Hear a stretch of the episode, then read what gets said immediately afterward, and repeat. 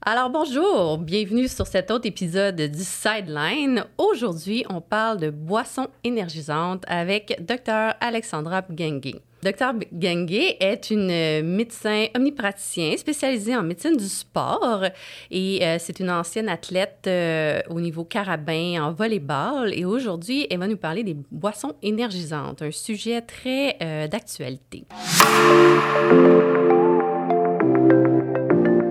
Allô, ici Lily physiothérapeute. Et docteur Marie orthopédiste. Nous sommes toutes les deux spécialisées en médecine du sport.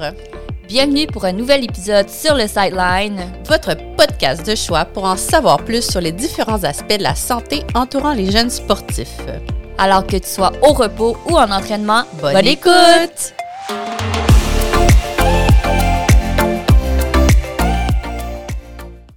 Alors, bonjour, docteur Bengue. Bonjour, docteur No. Ça va bien? Oui, ça va très bien. Merci beaucoup d'être aujourd'hui avec nous euh, sur le Sideline pour nous parler des boissons énergisantes. Ça me fait plaisir. Euh, donc, euh, première chose, qu'est-ce que c'est une boisson énergisante? Une boisson énergisante, dans le fond, c'est une boisson qui contient une certaine quantité de caféine. Fait en général, une haute teneur en caféine, plus élevée que ce qu'on retrouve dans les colas, genre Pepsi, Coca-Cola. Fait que dans le fond, par définition, c'est vraiment une boisson qui va avoir de la caféine. Oui. OK. Donc, un café serait une boisson énergisante. En fait, euh, oui. Oui, on pourrait dire que c'est une boisson énergisante, sauf que dans le, le, labeling légal de Santé Canada, puis en général partout dans le monde, le, le café, le thé ne rentrent pas dans la définition des boissons énergisantes, qui sont plus des boissons euh, dont la recette a été faite pour vraiment avoir un apport élevé en caféine, bien que le café peut être très élevé en caféine, mais ça ne rentre pas dans la définition. OK. Euh, puis souvent, là, sur les, canettes, on, a avec nous des, des canettes de boissons énergisantes. Là. Euh, on voit aussi des mots là, comme ginseng, euh, guarana, taurine, etc. Tout ça, est-ce que ça rentre dans la, le mode de fonctionnement des, des, boissons énergisantes aussi? Ça rentre dans le mode de fonctionnement. Ça rentre pas nécessairement dans la définition. la définition, c'est vraiment haute teneur en caféine, mais en général, les boissons énergisantes, c'est dans une canette, c'est froid, il y a des bulles, il y a du sucre ou quelque chose qui émite le sucre. OK. Puis là, en plus de la caféine, c'est là que les recettes vont diverger. Fait qu'il y a des acides aminés. Ça, c'est ce qu'on a besoin pour faire des protéines. Comme le plus connu, c'est la taurine. Mais il y en a d'autres. Après ça, souvent, il y en a qui vont rajouter des minéraux. Fait que du potassium, du sodium, du calcium, du magnésium. Puis après ça, on rajoute des vitamines. Souvent des vitamines euh, du groupe B, comme on dit. Puis après ça, c'est là où il y a d'autres choses qui viennent intéressantes, comme ce que tu nommais du ginseng, du ginkgo biloba, de la gelée royale des fois. Donc, euh, plus des produits qu'on dit euh, naturels, mais qui ont tous une action dans notre corps. OK. Donc, dans le fond, on peut avoir plusieurs produits qui vont stimuler le corps en même temps. Puis tout ça, c'est présent dans une même boisson. Exactement. C'est ça qui différencie les boissons énergisantes de seulement prendre un café. OK. Puis le mode de fonctionnement des boissons énergisantes, c'est quoi? Le mode de fonctionnement, c'est ça dépend vraiment de chacune des composantes qu'il y a dedans, mais quand on dit énergie, dans le fond, c'est peut-être un faux mot. C'est pas nécessairement vrai que ça, dit, ça donne de l'énergie, mais c'est le but, c'est de stimuler. Fait que ça vient stimuler le cerveau, ça vient stimuler le cœur. Fait que généralement, ça va augmenter la fréquence cardiaque, ce qui fait que chez certaines personnes, ça va donner des palpitations. Ça va hmm. augmenter la pression artérielle, fait que c'est pas bon pour ceux qui font de l'hypertension. Puis au niveau du cerveau, c'est vrai que ça va augmenter la vigilance pendant un certain bout de temps ou euh, la tension. OK. Puis, euh, est-ce qu'il y a comme une utilisation, tu sais, c'est sûr que nous, on est dans, on parle beaucoup de médecine du sport, tout ça, euh, dans, le, dans ce contexte sportif, est-ce qu'il y a une utilisation recommandée des boissons énergisantes? Pas du tout. Pas, du, tout. C'est d'ailleurs euh, la principale recommandation des médecins du sport de, de l'exercice au Québec, c'est que ce n'est pas destiné à être consommé ni avant, ni pendant, ni après le sport. C'est vraiment pas fait pour ça. OK, ça c'est super important comme concept. Dans le fond, c'est pas recommandé d'utiliser les boissons énergisantes dans un contexte sportif. Non, pas du tout. Même que quand il arrive des catastrophes avec les boissons énergisantes, c'est souvent, c'est souvent consommé d'abord rapidement, parfois en grande quantité, mais pas nécessairement, mais souvent rapidement, mélangé avec l'alcool ou une activité physique, ou les deux. Fait que c'est- c'est vraiment pas un- une bonne combinaison. Pourquoi, dans le fond? Parce que le sport, ça fait déjà ça. Augmenter la fréquence cardiaque, augmenter la, la tension artérielle. Fait qu'on vient rajouter ça. Avec tous les autres composants qu'on a nommés, là, le ginseng, le ginkgo biloba et tout ça. Fait que tout ça, une action ensemble, ça fait vraiment pas un bon mélange. Grosso modo, on ne sait pas trop ça va être quoi l'action de toutes ces composantes-là sur un individu en particulier combiné à l'activité physique. C'est ça? Mhm. tu as parlé de, de- de catastrophes qui pourraient se passer. C'est quoi les catastrophes? Parce que juste entendre le mot catastrophe, moi, ça me fait pas nécessairement peur, mais je veux savoir c'est quoi les catastrophes. Qu'est-ce qui peut arriver si on boit euh, comme une boisson énergisante puis on fait du sport? Euh, ce qui peut arriver, c'est euh, généralement soit au niveau du cœur, soit au niveau du cerveau, mais les plus, euh, celles qu'on nomme le plus souvent, c'est vraiment au niveau du cœur. Fait que ce que ça vient faire un peu, ça vient un peu mélanger le système électrique de notre cœur. Fait qu'on a un système électrique qui fait en sorte que notre cœur bat de façon régulière, puis qui va s'ajuster à ce qu'on fait. Fait qu'il va ralentir quand on fait de dos, puis qui va augmenter quand on fait une activité physique. Donc, euh, les boissons énergisantes viennent jouer sur ce système électrique-là, non seulement en l'augmentant, mais parfois, surtout chez certaines personnes plus sensibles à la caféine ou qui pourraient avoir un problème de cœur qu'ils connaissent ou pas, ils vont venir mélanger le circuit électrique et là, le cœur va se mettre à battre de façon irrégulière et tout croche. Donc, c'est ça qu'on appelle les arythmies. Puis ça, ça se manifeste comment, là, par exemple, sur un terrain de soccer? Ça se manifeste euh, généralement par des palpitations, donc la sensation que notre cœur euh, notre cœur bat trop vite. Et puis, euh, généralement, quand le cœur bat trop vite, il n'est pas capable d'envoyer le sang comme il faut à notre cerveau. Donc, on peut avoir, avoir des, des, une espèce de sensation qu'on va euh, perdre connaissance ou les gens vont perdre connaissance. Et puis, quand je parle de catastrophe, c'est que ça peut mener à euh, une perte de connaissance avec un cœur qui va finalement euh, cesser de battre. là. Donc, un arrêt cardiaque. Donc, un arrêt cardiaque. OK, donc, euh, même si ça arrive pas souvent, j'imagine, c'est quand même assez euh, grave comme risque, euh, donc vraiment pas suggéré. Vraiment pas suggéré. non, même si c'est même si c'est rare, puis que généralement ça prend une combinaison là euh, d'avoir une certaine sensibilité euh, à ça, ben, on veut pas être la personne euh, ou on veut pas que ce soit notre enfant à qui ça arrive. Puis, est-ce qu'il y a des particularités avec les jeunes? Comme, est-ce qu'il y a des une contre-indication formelle pour euh, la consommation des boissons énergisantes chez les jeunes? Est-ce qu'il y a quelque chose de particulier avec la population pédiatrique? Oui, il y a quelque chose de particulier. En fait, sur euh, les canettes, c'est écrit ne convient pas aux enfants. Euh, mais il n'y a pas euh, légalement d'interdiction de le vendre euh, aux, aux enfants et aux adolescents, même si c'est écrit sur la canette. Encore là, sur la canette, c'est écrit aux enfants. Donc, est-ce que c'est moins de 18 ans ou c'est juste quelqu'un qui n'a pas commencé sa puberté? Ça porte un peu à confusion. Mhm. Euh, mais oui, les jeunes sont plus sensibles à la caféine. Et encore plus les adolescents, parce que à, à cause de tous les changements hormonaux qui se passent chez l'adolescence, le métabolisme est ralenti. Ça, ça veut dire quoi? Ça veut dire que pour la même quantité de caféine qu'un adulte qui pèse la même chose qu'un adolescent va prendre, chez l'adolescent, il va avoir plus de caféine pendant plus longtemps dans son corps. Donc, ça rend les effets secondaires de la caféine et de toutes les autres composés des boissons énergisantes plus importantes chez l'adolescent. Puis justement, les effets secondaires, là, c'est de la caféine, c'est quoi? On a parlé tantôt de peut-être des palpitations, mais qu'est-ce que ce serait euh, qu'un adolescent pourrait aussi ressentir? Dans le fond, on dit que c'est de la boisson euh, énergisante, mais euh, parfois, chez l'adolescent ou chez la personne qui en consomme un peu trop, qui est trop sensible, ça va être plus une certaine agitation, une agitation intérieure. Tu sais, les gens se sentent OK. euh, fébriles à l'intérieur. Ils vont euh, carrément trembler ou sentir de l'intérieur qu'ils tremblent, sans nécessairement avoir leurs mains trembler. Après ça, chez les personnes qui sont sensibles, ils peuvent sentir, ressentir un peu d'anxiété. Hmm. Donc, se sentir sur le bord d'avoir une attaque de panique pour, pour pas de raison. Et bien sûr, ça nuit sur le sommeil. Ah oui, super important le sommeil, hein, on le sait. Surtout pour les sportifs, on veut une récupération euh, adéquate la nuit. Ben oui, puis les, les ados de base ont un système qui fait en sorte qu'ils s'endorment tard puis qu'ils ont envie de se réveiller Mhm. euh, plus tard. C'est naturel, mais ça ne fit pas vraiment avec l'école. Il faut savoir que la caféine, ça dure 12 à 14 heures. Fait que Mhm. si on la prend en fin de journée, mais ça fait encore effet... euh, Toute la nuit, de faire de dos. Ben oui. Ah. Euh, intéressant, intéressant même pour moi. Euh, Une boisson énergisante, tu sais, je sais que ça doit varier d'une d'une boisson à l'autre, mais on, on pourrait dire qu'il y a combien de café dans... Est-ce que c'est comme, admettons, dans un Red Bull, il y a un café ou c'est 10 cafés? Est-ce qu'il y a comme des, des nombres de cafés qu'on peut dire qu'il y a là-dedans? On peut comparer ça, mais là, je vais dire ça dépend. Une belle réponse plate. euh, parce que d'abord, dans un café, ça dépend de comment on fait le café. Hmm, Donc, dans un espresso, il y a moins de caféine que Mhm. dans un café filtre. ouais. Fait que mettons qu'on prend là, un café filtre moyen. Ouais. Tu sais, un- un- une tasse de café filtre. Il y a à peu près 100 mg de caféine, pour dire quelque chose dedans.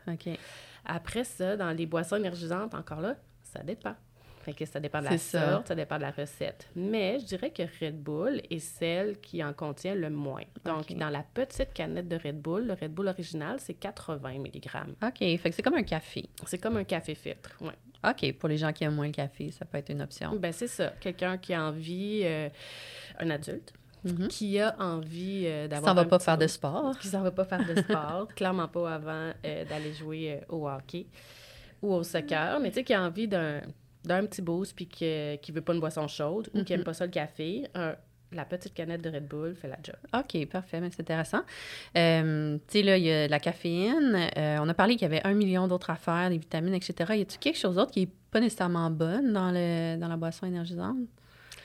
Si Ben, on en boit trop. là. Ben, pas de façon individuelle. Fait que si on prend chacun des ingrédients de façon individuelle, c'est pas si grave que ça dans la quantité qu'on trouve dans les boissons énergisantes. C'est vraiment la synergie. Fait que la synergie, ça veut dire quoi? C'est que l'effet additionné de chacun des éléments est plus grand que l'effet individuel de ces éléments-là. Fait que c'est... euh, puis malheureusement, on n'arrive pas à le démontrer, mais c'est vraiment le fait que tout soit mélangé ensemble qui fait... euh, Puis, euh, Les chez les jeunes, là, on a un genre d'épidémie d'obésité aussi. Là. Donc, euh, tu sais, je sais que des, des j'ai- regardé ça un petit peu, là, parce que moi, je connais vraiment rien là-dedans. Là. Puis là, il y en a qui sont sans sucre, etc. Fait une boisson énergisante qui n'est pas euh, taguée comme euh, sans sucre, est-ce que c'est vraiment une grosse quantité de sucre qui est ajoutée là-dedans? Généralement, oui. Généralement, c'est vraiment une quantité qui s'apparente à celle des, des colas et plus importante euh, que le jus. Là. Fait qu'on est, on tourne autour du 10 à 14 cuillères à thé de sucre. Là, OK, c'est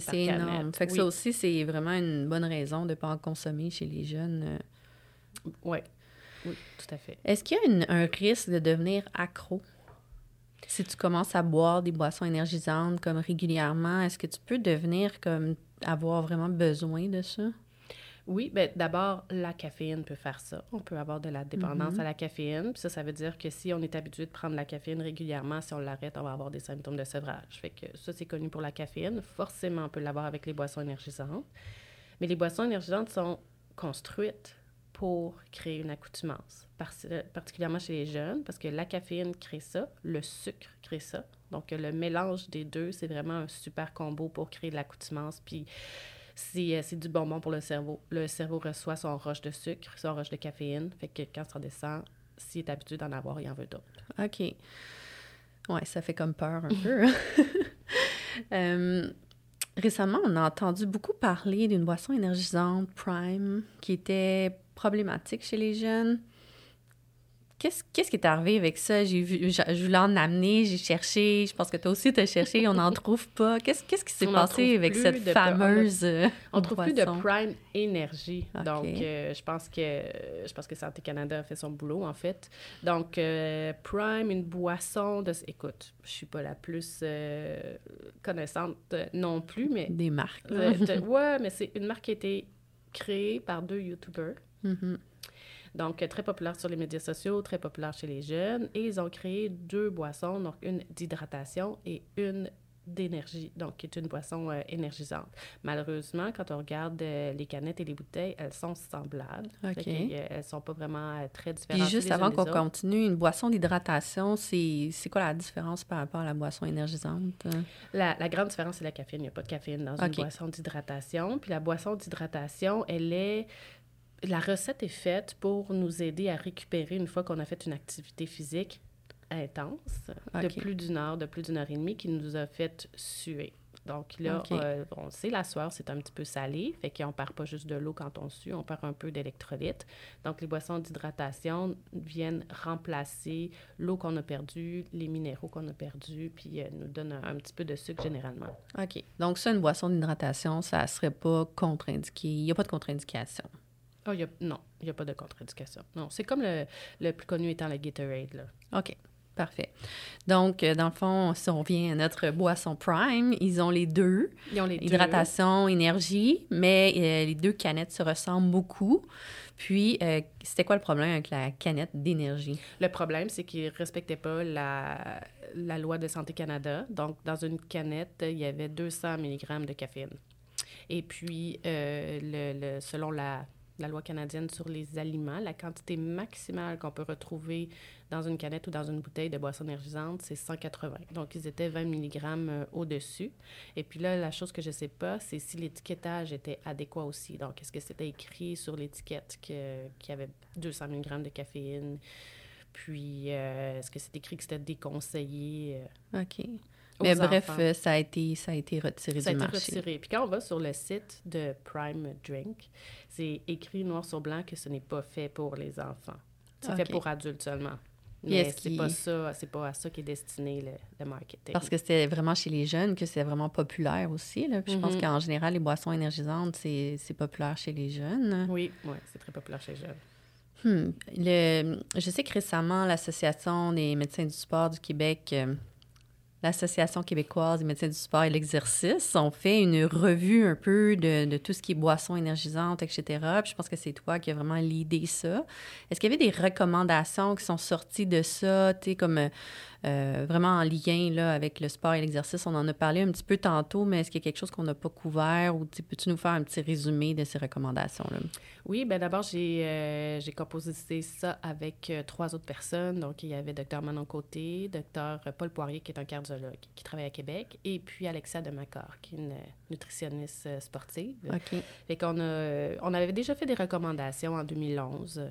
À ce moment-là, c'était avec Dr Richard Blanchette de Québec que j'avais écrit ça. Et puis là, en 2019, de 2011 à 2019, il y a eu euh, des changements de loi au Canada. Puis il y a eu euh, plein d'autres boissons énergisantes. Fait qu'on a, on a remis ça euh, à jour un peu. Donc, on a fait 11 recommandations. Puis on en a pas mal parlé au cours des, des dernières minutes. là. La première, c'était que ce n'est pas une boisson qui est faite pour être prise avec le sport. Je pense que c'est le plus important. OK. Après ça, nous, ce qu'on on recommande, puis comme plein d'autres experts, c'est qu'on voulait que la quantité maximale permise soit 80 mg. Pourquoi? Parce que c'est difficile de légiférer sur la vente. C'est difficile de dire on peut on refuse de vendre à des ados, on refuse de vendre en bas de 14 ans. Est-ce qu'on va se mettre à carter pour les 14 ans? Après ça, on refuse de vendre en bas de 18 ans. Bien, rendu à un certain âge, c'est quand même pas si grave de prendre une boisson énergisante. Fait qu'on se disait qu'en limitant la quantité qu'on trouve dans une seule canette, c'est là qu'on peut rendre le produit le plus sécuritaire. Puis Santé Canada est allé à 180 mg. Mais pour pouvoir boire 180 mg, il faut peser au moins 72 kilos. C'est quand même lourd. OK. Fait que ça fait, ça fait euh, fois 2,2 pour avoir les lecteurs nous. fait que, ben, ben, il n'y a pas beaucoup d'adolescents qui pèsent ce poids-là. Fait que ça, c'était une de nos recommandations. Puis sinon, on était plus sur l'éducation. Nous, ce que, nos recommandations vont vraiment dans le sens de permettre aux gens de savoir qu'est-ce qu'ils boivent pour qu'ils fassent un, un choix éclairé. Fait que ce soit écrit dessus la quantité totale de caféine, et puis euh, de permettre aux gens aussi de rapporter facilement les effets secondaires. OK. Une des petites affaires qu'on n'a pas parlé, par exemple, c'est il y a beaucoup de, de- de produits qui ne sont pas des, des boissons énergisantes, qui sont du côté des produits de santé naturelle. Fait que là, c'est zéro réglementé. Fait que, tu sais, les petites shots là, qu'on voit sur le bar des caisses, Ouais. qui sont euh, genre 1 ou 2 onces, là, 60 millilitres, ça, c'est zéro réglementé. La quantité de caféine dans ça peut être énorme, et ce n'est pas écrit dessus le contenant. Ça, selon moi, c'est une aberration. Euh, fait que c'est une, une recommandation que sur tout produit qui a de la caféine, que ce soit écrit La la quantité. quantité dessus. Parce que là, c'est assez facile d'en prendre beaucoup tout d'un coup là, quand c'est juste un shot. Ah, je comprends. Donc, dans le fond, euh, l'idée, c'est que si les gens qui en consomment connaissent un peu le, le- la quantité de caféine, ça correspond à quoi, puis peut-être eux autres peuvent trouver qu'est-ce qui est la bonne dose pour, euh, pour chaque personne, le fond.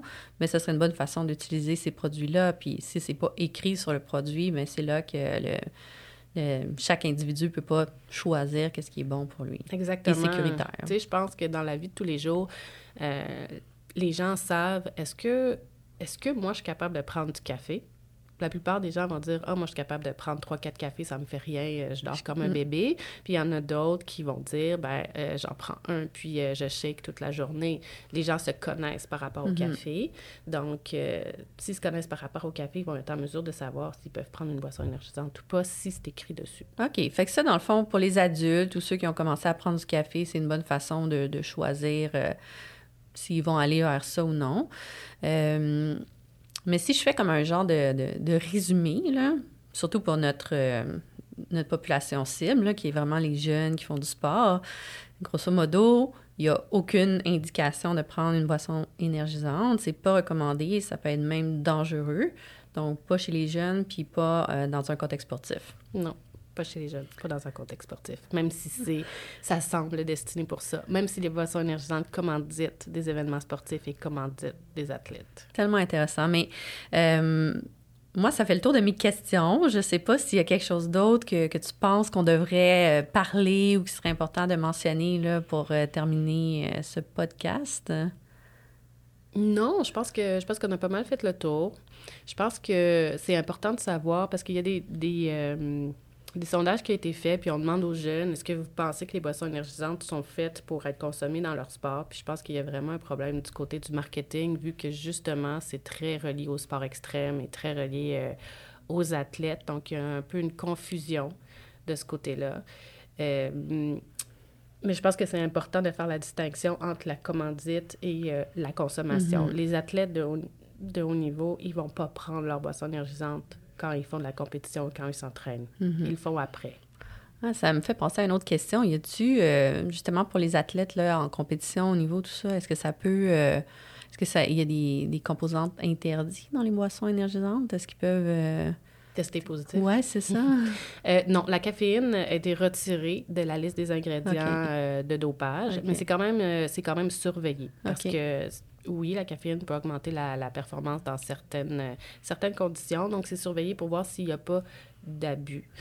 Euh, mais euh, dans une boisson énergisante, non. Par contre, ce que je parlais un peu plus tôt, les produits de santé naturelle, Mhm. où là, c'est pas légiféré la liste d'ingrédients, alors là, il y a un danger qu'il y ait des ingrédients qui ne sont pas écrits dessus pour lesquels les athlètes pourraient tester positif. Donc, il faut vraiment faire la distinction entre les canettes et puis euh, les petits shots et euh, les bonbons, les gommes, les jujubes et tout ça. Là. OK. Donc, une, une autre bonne raison de ne pas en prendre. Mhm. Euh, quand on est adolescent, puis on fait du sport, puis on fait partie d'une gang, tout ça, il y a beaucoup l'effet d'entraînement, etc. Tout le monde en prend, j'en prends. Qu'est-ce qu'on pourrait faire pour essayer de comme briser ce cercle-là ou est-ce que c'est est-ce qu'il y a quelque chose qu'on peut euh, mentionner qui pourrait peut-être stimuler les gens, les jeunes à diminuer leur consommation? Ou juste d'être informé avec ce qu'on a dit aujourd'hui, ce serait peut-être suffisant? Je pense que les adolescents aiment ça, être pris, euh, ne, aiment pas ça être maternés, puis euh, paternés, puis qu'on leur dise quoi faire.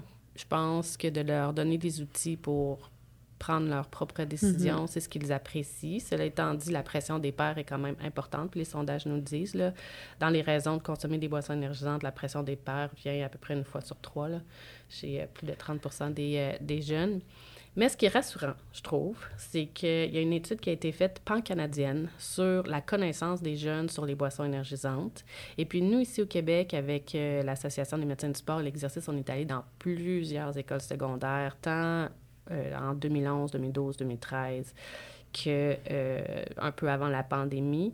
Et puis le sondage a clairement démontré une différence entre les francophones qui vivent au Québec et le reste du Canada, que nos jeunes étaient mieux informés sur les boissons énergisantes, des dangers et du fait que c'était pas des boissons sportives. Donc je pense que le travail qu'on fait d'éducation, de sensibilisation, c'est ce qui semble fonctionner. OK. Bien, c'est super intéressant. Fait que dans le fond, résumé, pas dans un contexte sportif, euh, pas recommandé chez les jeunes. Si les jeunes veulent en consommer, peut-être vraiment y aller avec des plus petites quantités, là, si c'est comme vraiment une question de fit-in. Puis... euh, La petite canette, donc la petite canette de gourou, la petite canette de Red Bull, les autres sont tous un, un peu grandes, mais les petites canettes puis pas obligé de la finir. Ah, pas obligé. Quelques gorgées.